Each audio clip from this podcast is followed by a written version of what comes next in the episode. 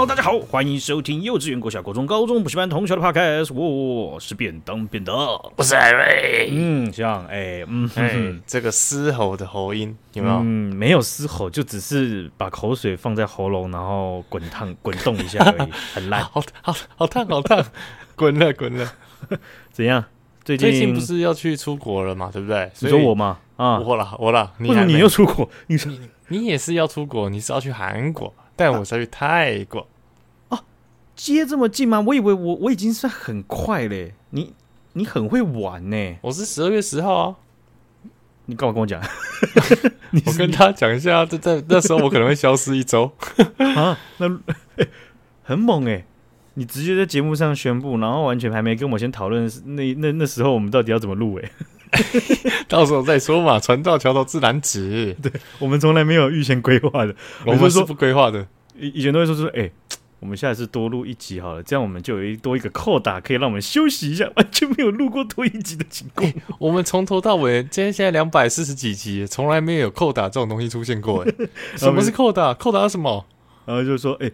我们这样子好了，以后啊，我们都约八点，这样会比较早，这样不就不会那么累？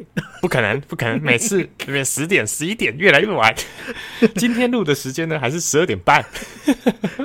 哇塞，大半夜录了，好不好？好，那这个现今天这个时间是十一月二十六号了哈。那呃，因为因为已经过午夜了嘛，所以已经二十六号，所以是大家的这个投票日，记得去投票。对，我们没有。听到的时候也已经投完了。对啊，对啊，你们听到的时候，只是我们不知道结果。很想在这一集的时候已经知道结果，然后可以聊一下一些什么有趣的事情，打发一点时间。对对对，这个很好打发。这个话题太多了。其实我我之前就有想说要聊选举前面的东西，但是真的太多太杂了。而且，哎，台湾现在的的的选举，其实大家有认真看的话，真的会发现不太一样。那个你说你说。呃，在攻防的密度，或者是说在在 中国认知作战的密度，嗯，或者是呃大家在意的议题，哎、欸，其实都不一样了，很多，大家都不想都不一样，对，而、啊、且那个密度啊，就会变得很奇怪，有时候疏，有时候密，但是总量是非常大的，那我很不习惯呢，很庞大啦，对啊，啊六千片特乐高那种感觉，这是怎样？很多。对，很多全部放在地板，然后直接上厕所的时候踩爆的，脚超痛，变成那个健康步道，很急。快点把它煮完呐、啊！那变健康步道怎样？没有健康步道比较舒服，乐高是乐高超痛的，妈那个超锋利的。嗯哼，这样我跟你讲，我看到你那个线动啊，就办护照，你是疯了吗？为什么自己去办？不懂。其实我今天是去领护照，不是办护照，因为办护照是因为我们想说。呃，给旅行社赚那这个六百块，而且一开始听我朋友说，他那时候也是去日本，然后他就自己去那个台北领事馆去办，嗯、然后听他说他大概前前后后花一个小时而已。那我想说，一个小时省六百块，那很划算啊！而且很少的，对啊，而且哎，你又刚好在台北工作啊，他自己他一个小时，他换我们两个六百，还不错啊。诶，这个这个还蛮好的，还蛮好的一件事，因为不没有想象中那么挤嘛。对啊，因为哎，你自己也说。因为刚好看起来没那么时间没那么赶，而且是一个体验嘛，试试看自己去台北领事馆换看护照护照。结果呢，他第一天去呢，他就排了干两个小时，就是他在办护照的时候，因为他是要我跟他一起办嘛，所以大概排了两个多小时。然后排到他的时候呢，就发现一件事了，我们所有证件、所有的文件都在前一天晚上都准备好了。嗯，OK。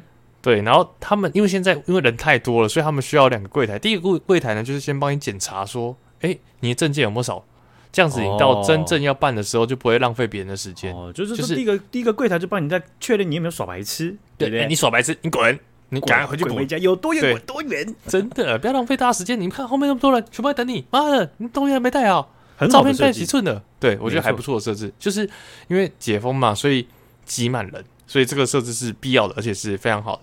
那在那一关呢，嗯、我就收到，哎，你的 line，哎哎，那个我们不是那个 女朋友不能帮忙办啦，哦，啊，不能委办，你人也要一起排队，就是对，没错，就是除非你是在那种三等亲以内的样子，或者是你要委托旅行社。哦，那我知道，那你们一定就是直接去那个那个民政局直接结婚，对不对？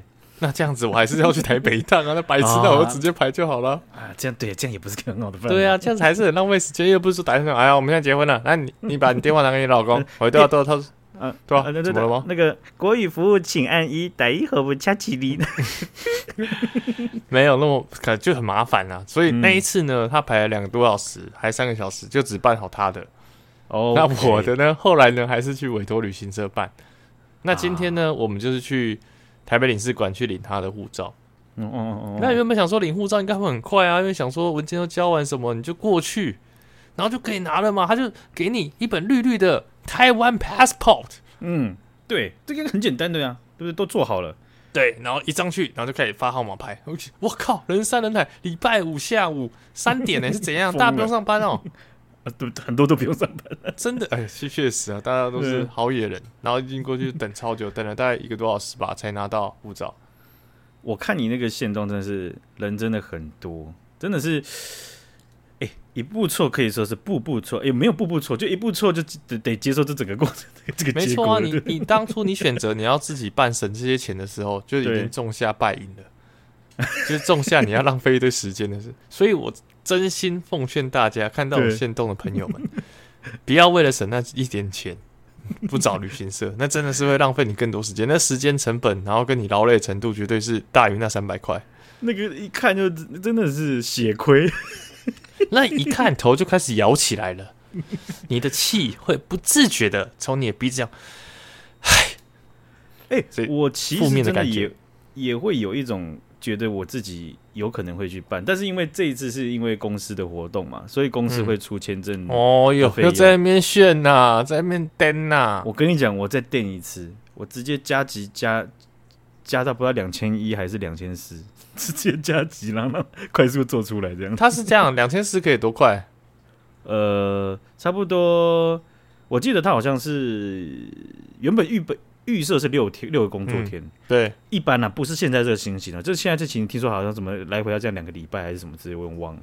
哦，我不知道，我不知道是现在的数字，可是他等于是说你你要多快一天，你就要加三百块哦。然后他起跳价好像是一一一千五嘛，然后每多加一天三百块，三百块，三百块，三百块。现在都嘛搞这一套哦，那个什么多亿的那个成绩单不是也是吗？你要快，那那可以快啊，那你钱拿出来呀，对，没事。就是。对，或者是什么 SGS 的报告，你想要申请快一点，对嘛？你就加钱。你就打给客服说可不可以快一点？但是不是不给，是钱不够啊。那我给钱不就得了吗？但是呢，我觉得排归排，我还是推荐一种人，嗯，可以去体验看看现场办护照。哦，是怎么样的人呢？英文好的吗？No No No，嗯，是你喜欢排队的人。烂透了，不是？为什么真的有这种人呢、欸？你不觉得吗？就是很多人看到那个便当店，哎、欸，经过没人不吃，哎、欸，这个很多人吃 啊，这个吃，然后你排到那半小时，你不好吃你也得说好吃啊，啊，成就感啊，对不对？对啊，就是你好不容易拿到你拿到护照那时候的感觉，我看到哎、欸，你其实也是很开心，我要跟护照拍一张照，在那边自拍，那 那就是。排队排很久，辛苦的果实啊！所以呢，如果你真是一个喜欢享受排队的人呢，而且.台湾人又很喜欢排队，嗯，真的欢迎前前往这个台北领事馆。地狱，我这这个我真的不行，我这个就是我看我说是寡众了哈，我跟大家先道歉一下，我对排队完全没有办法，什么什么排到队，然后。获得甜美的果实，我直接去隔壁那家同样一家店，我直接买一颗果实吃。那你的果实就没那么甜呐？那没关系啊，九成甜，我省下了一堆时间呐，对不对？所以是六成，所以是三成甜而已啊，对不对？我我这样排队，我我才多才两个人，两个人从店里面走出来，然后前面还有七十几个人，我那个腋下，我那个屁股都已经快流汗了，你知道吗？没有，已经流汗了，已经流汗了。对啊，这样子。哎，你知道说这排队，我就觉得。有时候排队感受到那种感觉真不一样。我印象最深刻的那种排队排最长是之前那个好像是高中的时候吧，去那个上海世界博览会哦。那时候做核酸嘛，那时候不用做核酸，那个时候已经是高中多少多久？十几年前的事了吧？那个是上海世博会，那也是二零零，是不是奥运之前？北中国北京奥运之前，我完全忘记了。了但总之呢，那个排每一个馆。都是少有些什么阿拉伯馆啊，那种比较夯的啊。阿拉伯是什么？因为他们那个每个馆不一样，因为有些是说它就是一个大楼嘛，那它大楼顶楼为了吸引大家去参观，它有那种缆车，就是可以绕着那个顶楼啊。然后你在坐缆车的时候，里面就会有一些他们阿拉伯特色，就是每一个馆设计的不一样。那大家会想体验嘛？就像迪士尼比较好玩的设施，就会想排队啊。哦，可是那个上海世世博有快速通关吗？没啊，我忘记，我不知道那时候有没有，因为那时候可能贫穷限制了我的想象，我根本不知道会有这种东西。我才要讲这句话哎，你们家可以去那边，我才是贫穷限制的想象，我被限制在桃园县呢，那才不是桃园市县呢。那就是看看世面嘛。然后去了之后呢，我印象中最深刻就是那个阿拉伯馆，好像排了快六个小时，还五个小时，还三个小时，忘记，反正至少三小时起跳，都可以到云林的，你知道吗？你说从上海到云林？对啊，然后进去你就觉得哇，好美呀，美轮美奂，假的假的，只是为了为了让自己洗脑自己说我成功了，内心有可能干白痴哦，好累，不爽死啊！这个排队这件事情呢，还真的是要看人，好不好？这个有时候哎不开心的，有时候开心的人，我建议你还是不要排队。我也觉得，尤其是那种没耐性。急性子的人呢、啊，真的不要开玩笑。而且我觉得不爱排队的人，我们不爱排队的一个原因，有一有有有一种原因就是我们曾经估错时间。哦，很有可能，因为你看那个人龙，觉得他消化有机会很快。对，往往都不是这样。对，没错，就是就是会有这种情况。所以啊，我在新竹我都不排麦当劳。基本上你在新竹要吃到麦当劳，除非你很早，不然就很晚，因为太多人吃了。而且我我查过了，有新竹有停车场的麦当劳。它是这样子的，德来树不是一个车道吗？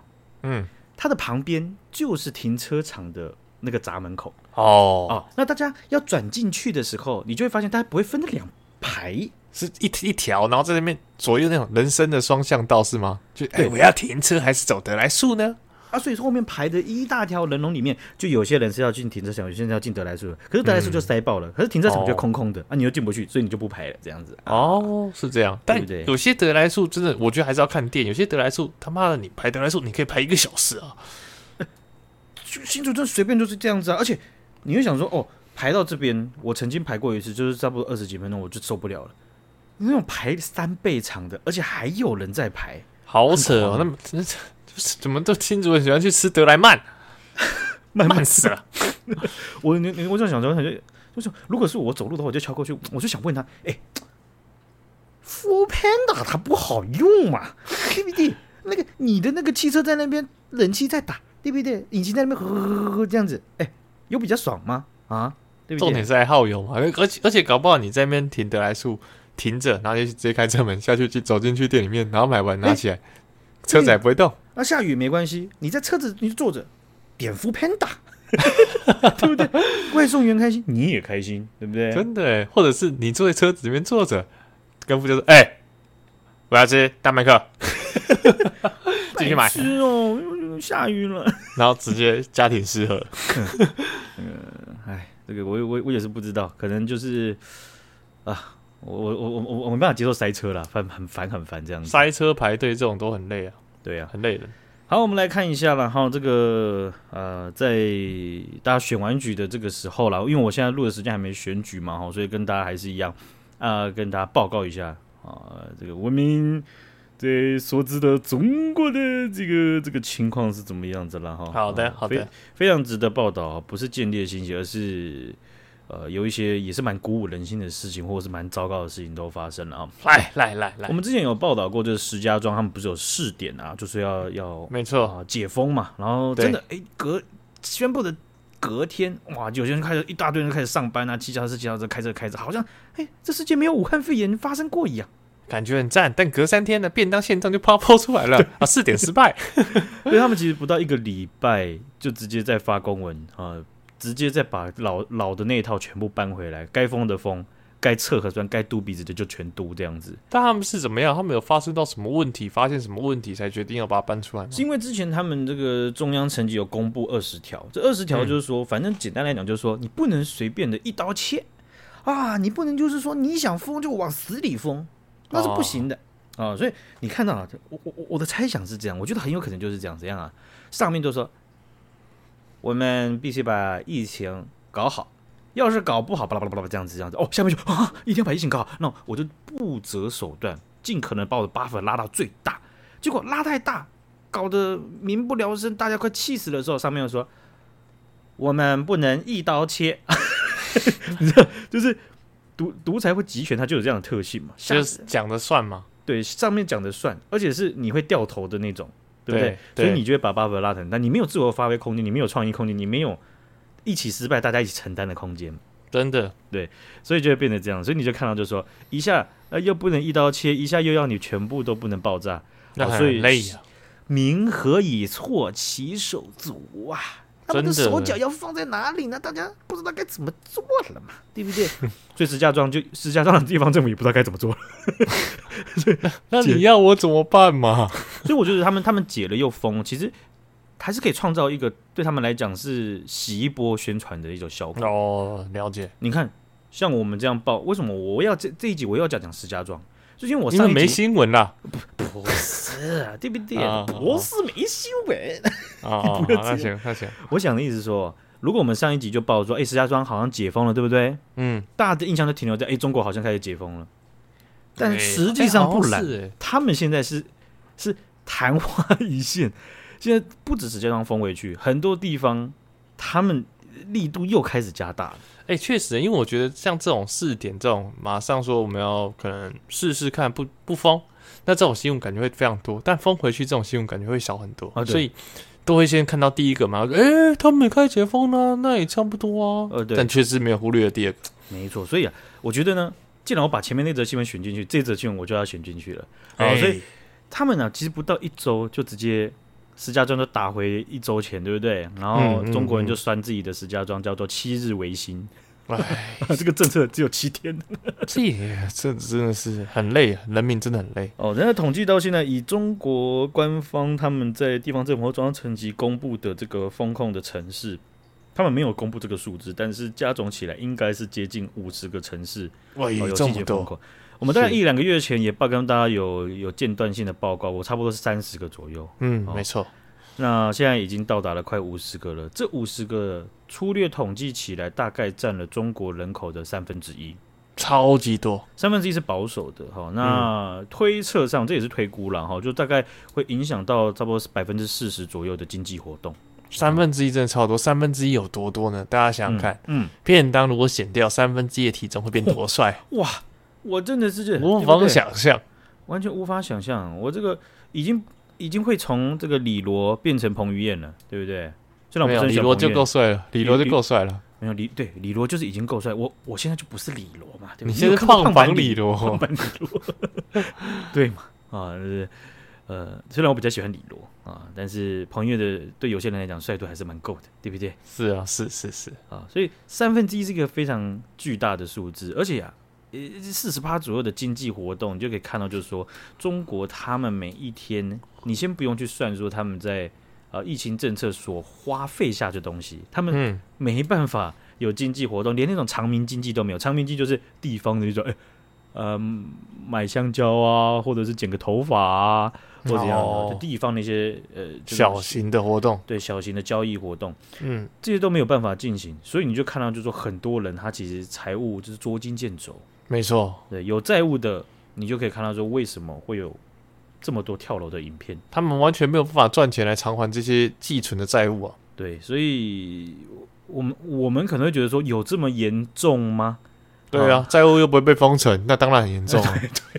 对对吧？地下钱庄想办法都会找到你的，对不对？对啊。那在与此同时啊，最近这个这两天呢，就爆出来这个山东他们有一份有关方舱的公文。好，嗯、这份公文啊，其实确切的时间点不太能确确定，但是啊，欸、内容的这个编制上面是从今年的三月就开始，一直到现在了。哇塞，蛮快的哦。啊，山蛮早的啦，学长啊，是这样。哦，对，蛮早，是是是。山东省的烟台市啊，他这边就有讲了专项债务项目实施方案。我简单讲，就是说这个方舱啊，它是要怎么赚钱？我要花多少钱？我要赚多少钱？其实他还要把它规划来赚钱。我以为这就是完全就是为了隔离用的。对，这个这个东这个东西，你就算用隔离用的，你也要告知财政来源嘛，对不对？哎，对啊，这个民主的这个国家或是监督的这种做法都是会这样子，对不对？你有财政来源，你看像之前那个呃历史上最短的英国首相呃那个 Truss，我我忘了他叫什么，是那个 Truss 我这样发应该没有错吧？太久，他他太短了，我都忘记他的名字。他很快啊，我觉得是一个漂亮的英国女生。对他，嗯，他他那个时候爆炸的其中一个点，就是因为好像是他们的财财务首长就是讲了一个计划，讲了一个减税计划，但那个减税计划有部分就是没有交代财财政来源，然后 直接就是炸裂，对引引起很多投资者的把把那个。投资的资金全部抽掉，这样子，反而引起更大的反弹。这样，没错。女首相的名字叫特拉斯。哦，对，没错。这呃，这个台台湾翻叫特拉斯。OK，嗯嗯嗯。这个特拉斯特斯拉特特这个那叫我替我刚才就差点讲特斯拉，但我就觉得讲特斯拉会很智障，所以我一直不敢讲。OK，好，没错。好，所以啊，这个你就看到财政来源是很重要的啊。那这个山东省呢，他们就有在这个计划书里面去讲到，他就他就开始就是。推算了，他说：“假设全年按三百六十天测算，这样全年有几天呐、啊？三百六十五天。为什么他的报告里面写三百六十天？到底是怎么回事？那五天呢？那我天呐，是不是？我在左思右想，我在看那个，哎、欸，我真的很认真在看，我不知道我在浪费什么时间。我认真在看，人家以前不是有个笑话吗？就说中国中国人比大家少一天，因为六月四号那天不算一天。但是有人进阶就说，其实他们只有三天，因为。”三百六十五天减掉六月四号那天，就变成三百六十四天。六十四要要去掉那个三六四，那后面就六十去，就咱们只剩三天。哦，哦，是这样算。可是我想，怎么会三百六十天呢？怎么扣掉六十四，那还还还有四天跑到那里去了呢？对啊，为什么他们只有三百六十天？好吧，他可能只是想要整数比较好算嘛，百位整数之类的哈。他就说啊，从本年度往后推五年内啊的疫情期，等一下，我就想说哇。很大胆呐、啊！一推推五年都是疫情期、啊，五年超久的。如果这样子这样子维持这样生活五年，我真的不敢想象。我觉得他们推算的时候，其实他们不是说啊一定会有疫情期，嗯，但是他们是先射箭再画靶。OK，我就是要把这个数字算得漂亮，所以我就先把疫情期先拉长啊。那到时候会不会真的疫情期拉那么长？那也不是我说的算，对不对？那我为什么会算五年呢？不是华人中国人最喜欢。偶数吗？应该要六啊，三六零就要配个六啊，这样包红包一样啊，就像包红包一样。你怎么不可能包个五千吧？对对，会被骂啊！疫情也不能太六，哦，是不是？那是不是要来个发财八这样子？啊，就凑个整数 十。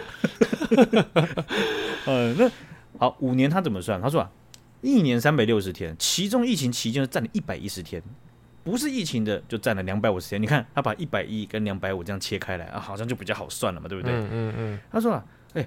就是他开始就算了，你有疫情期间的时候，哦，我们就把它假定有收入嘛，他就自己在算他自己的方舱里面有一百八十一千八百一十六个隔间哦，然后假设呃一天每平方米的话可以赚一点六元，他这边算面积，好扯。那如果他都算到面积的话，那我确实觉得他还是要把那五天加回来。那五天，哎、欸，其实 很巨大，哎，三六五的百分那个三六五分之五其实很巨大，哎，很巨大，对不对？对啊。嗯所以他他他这里面还有去讲到，就是说啊，闲置的房间或者是非疫情期间，这些房间会作为转租养老当养老房用。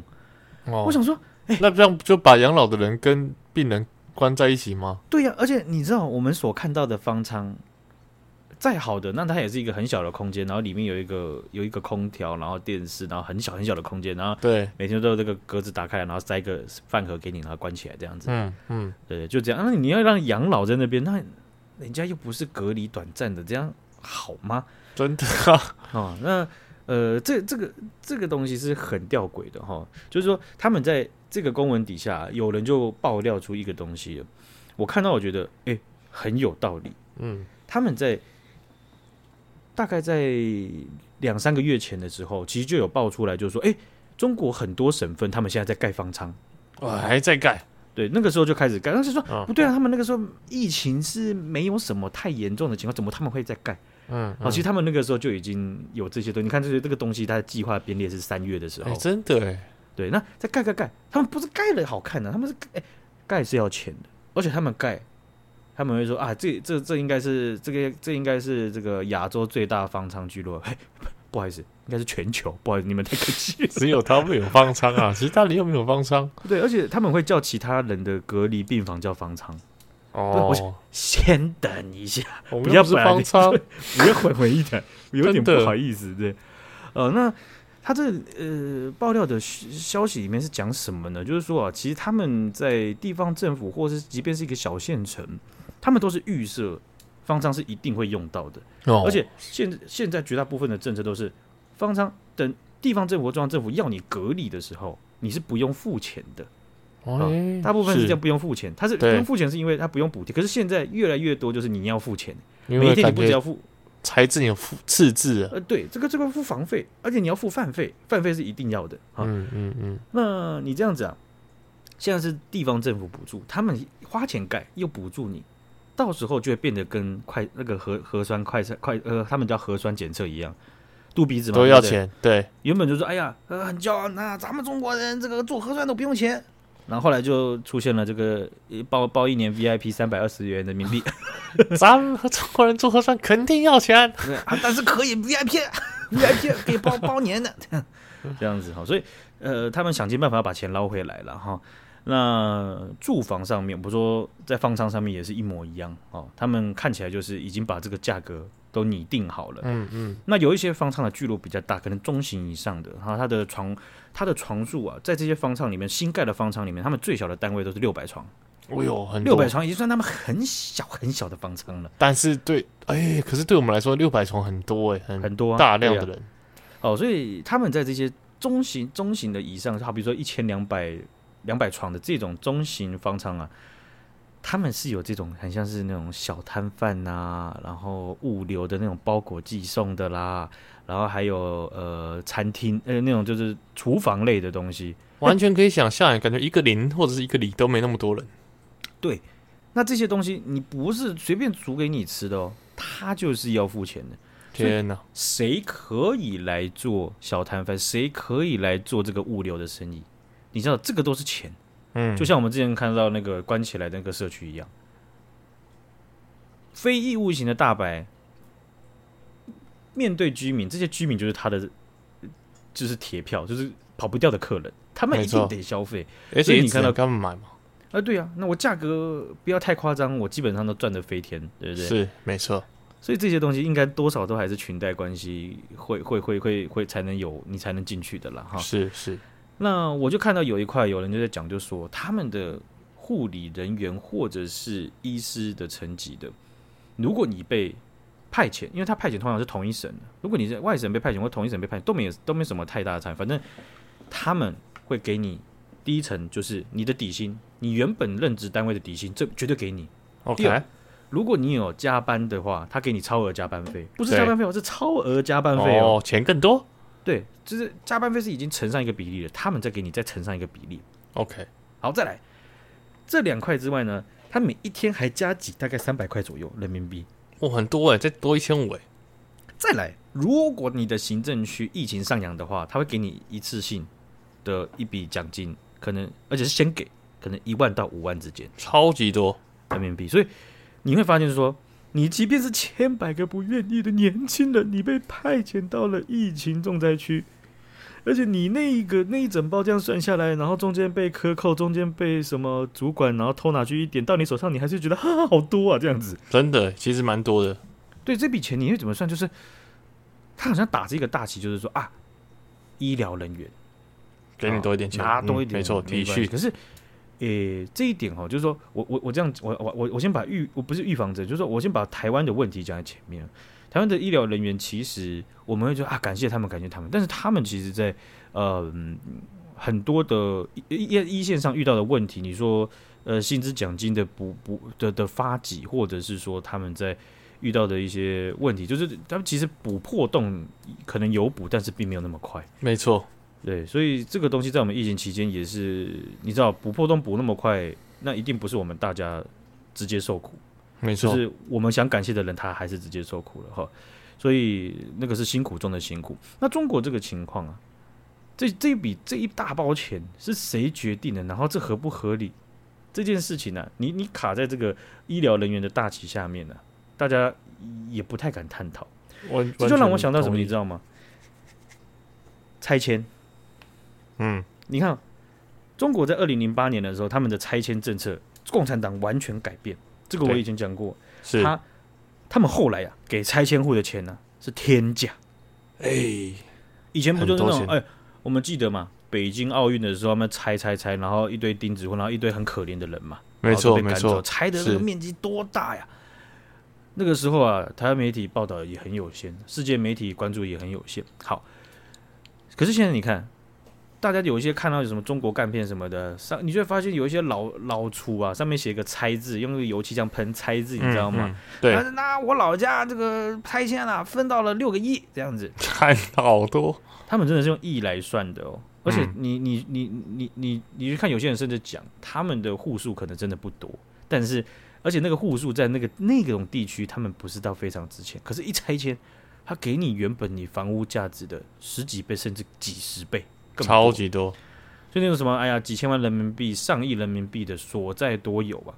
可是你看呢，在中国共产党的角色来讲，我以前拆迁还给你钉子户闹，我还得用媒体去批判你说你贪婪，然后嗯还要在那边还等，还要跟官员交代，还要跟开发商交代，要不然这样，我给你个六个亿，那你就解决了嘛，对不对？真的，大家就直接开开心心。反正没有人监督我，为什么要给他六个亿啊？没错，如果这个钱合不合理，没有人监督。对啊，有人在靠腰就说，哎，那因为了咱们群体，我们解决掉了这个问题，这六个亿不算太多呀，对不对？嗯，嗯对，啊、那所以这件事情就是非常荒唐的事情，所以你就发现中国它有一块文化就会变得非常奇怪，我我觉得是奇怪的啦，啊，嗯，我个人觉得奇怪，怎么这样奇怪？就是我会觉得有点屌大粗的感觉，就说啊，我家拆迁，你看多爽啊，你看分了几个亿，我现在哦好羡慕哦这样子，真的，怎么一堆钱呢？你要你要去想一件事情，就是说，你那这样会变成是你炒房的人，他赚的钱会是比其他国家、其他社会炒房的人还要赚的更多、更多、更多。万一他炒的房刚好被选中，要被拆迁，那爽赚。对，赚爆了，那个真的是。所以这样子制度上的问题，然后刻意为之的去给天价，这完全不符合社会的公义，没错，而且会创造很大的这个这个贫富差距。嗯你会发现，哎呀，炒作的人啊赚的超快，然后打工人那个你你在打零工的，你看到那个物价会以光速离你远去。真的啊，没办法，那个钱都不知道分去哪里了。对啊，所以啊，我就看到哦，哇，一方面呢、啊，中国的方舱的搞法就像疫苗一样，我先把它弄起来，后面呢、啊，从你公民身上的皮去扒嗯啊。那我在推动这个政策的时候呢，我就像是拆迁一样，对不对？哦，我就全部都给钱啊，所以你医师啦，你执行的啦，你盖的啦，然后你护理人员啦，基本上、啊、噪音不会很多。因为都给钱给润滑了啊，这样讲好像对个人有点不太尊重。可是这件事情在他们的嗯千疮百孔的政策底下是非常有润滑作用的，是是，而且看起来是算管用。对，很管用，对吧？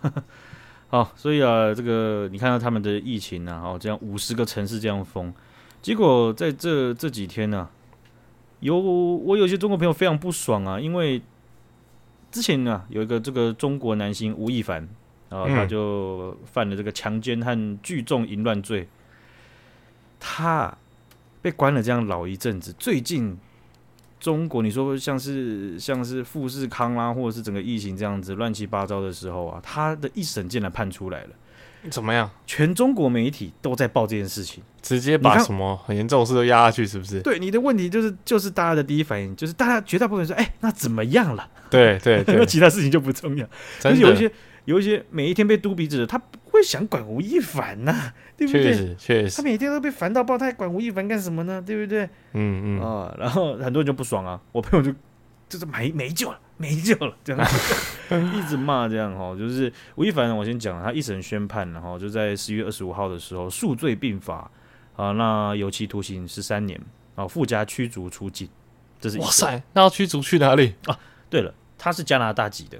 哦，就回加拿大，他是加拿大人啊，不是 OK，OK 不是中国公民了啊，了解。这样不对呀，对不对？你看这个到其他国家的这个这个前中国公民，那中国社会不都管他们叫中国人吗？那是中国公民还是中国人，那得讲清楚啊。那怎么会吴亦凡这样子加拿大的中国人，你就把他赶出去了呢？驱逐出境，对，快快的打屁股，出去驱逐出境那样，对嘛啊？好，那掩盖了什么事情？其实我们也没有没办法去就死无对证了哈。可是有一些事情，我们就把它把它爆出来。其中在重庆呢、啊，有一个男子爆红，还上了微博热搜。他是重庆的超人，没错。什么？你知道什么东西？我知道，超人哥，重庆超人哥。那背包背着一个超人的背包，母自由，母宁死。喂，你还真的知道哇？我真的知道呀，但还是把镜头交还给棚内主播。那你有看那个影片了吗？有有。你是看一分三十秒的，还是七分十二秒的？我是看那个。那个什么中央电视台的 YouTube 影片啊，中呃中央是眼球中眼强眼球中央电视台，对对对，OK OK 好，好，那我跟大家这个讲一下了哈，我又把这个影片它几个讲话的这个台词截录下来，让大家知道哦，他到底在讲什么哈。那这位超人哥啊哈，他就确实是背着背包，然后他就讲啊哈，哎，他还讲的那个地点很有趣，是社区的车道口。哦，错，是在车道口，这个我倒是不知道。警卫哨的地方了啊，嗯，那大家想出去嘛，邻居就围观这样子，然后他就在那边呃大吼，在在讲他想要他的想法。他说啊，政府说的保障公益有保障菜，我是一天都没有拿到。然后旁边的居民就啊，我们也没拿到，没拿到啊，对啊。然后他就说，我啊自己买得到的，就是八块一斤的红萝卜、胡萝卜。啊，八块一斤，哎，八块一斤在他们那边是超级贵的。哦，了解。对，好，我先讲啊。然后他就问了，那现场他就说，你你你们说胡萝卜一斤到多少钱？中国的一斤是不是台斤呢？中国的一斤呢、啊、是五百克。哦，台金是六百克。嗯、是是。那为什么台金会六百克？就是因为以前清帝国他们的一斤就是六百克。啊，那改那那那。那呃，分成两边国家之后啊，中国它就对接国际用五百克，五百克比较好算嘛，你乘以二就是一千嘛，对，对不对？对对。可是台金还是沿沿用以前的这个清帝国的这个哦，是这样哦，所以一台金才是六百，了解啊、呃，对，所以两毫呃一两两两一两二两的你好像也是这样子哦，它的算、哦、算值是，对，嗯嗯是比较比较不同的系统是不一样的。然后就问了，胡萝卜一斤多少钱？呃，旁边王说：“啊，两两块，两块五，最多两块五这样子。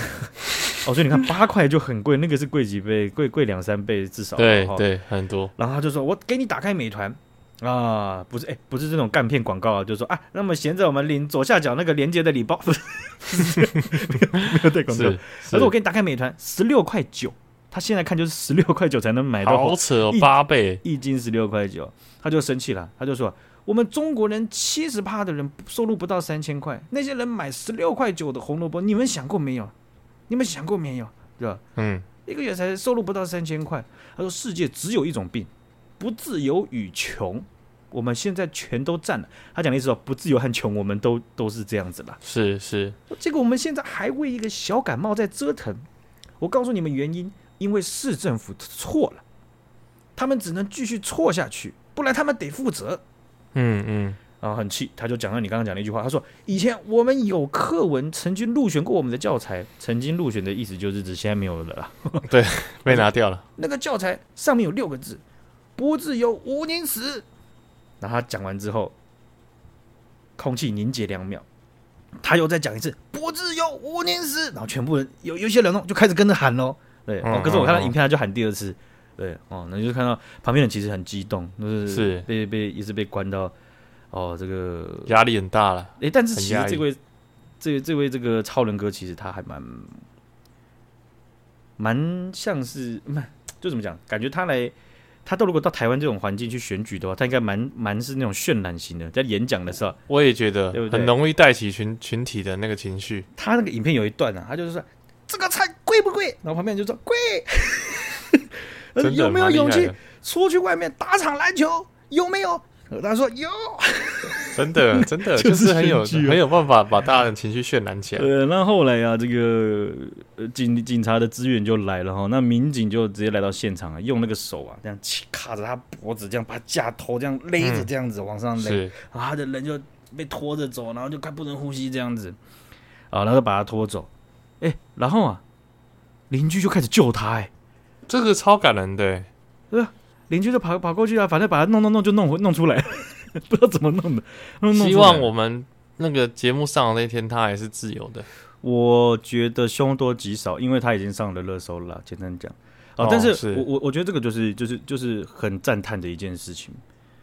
首先，我会觉得，在这个过程当中啊，有一些人他可能就是被闷坏了，他就说你是大英雄，你是大英雄这样子，然后也跟跟着他，这也也也不怕，他们不止呼口号。超人哥被架走的时候，他们还直接哎呀，反正人多势众嘛，哎呀，我自己也没信心，他一个人往前走，当然往前走，往前把他撸回来这样子，哎、超人哥就真的被撸回来了。是，而这个民警呢、啊，我的想法是这样，这是我个人的猜测。我觉得这个民警应该也是啊，他把枪口啊往上抬了一寸，是他手下留情了，就说、哦、你想这样子在。大街上嚷嚷，而且还讲这么批判性的话，你地方的这个一线的远警，你没有把他扭回警局，哪怕是事后再约谈他，都不算数。你这个民警，当事民警绝对会被惩处。没错，你还敢放他走？你枪口还敢往上半寸？嗯嗯，唯你是问。所以我是觉得啦，这个这个这个东西啊，也是要让大家知道，就是说，嗯，如果你是扮演这样的角色，你应该也要知道，你。作为一个公民，或者作为一个人类个体，你还是有空间可以把枪口往上扳寸或一寸。没错，对呀、啊，哦，所以这个可以说，在这个事件当中啊，我是觉得，嗯，算是蛮鼓舞的了。哈，说真的，不只是鼓舞人心，不只是中国公民啊，其实看到有一些中国人有这样的反应呢，呃，我我觉得是很正面的一件事情，好吧？没错，没错。好，那今天就分享到这边呢，谢谢大家，好，大家再见，拜拜，拜拜。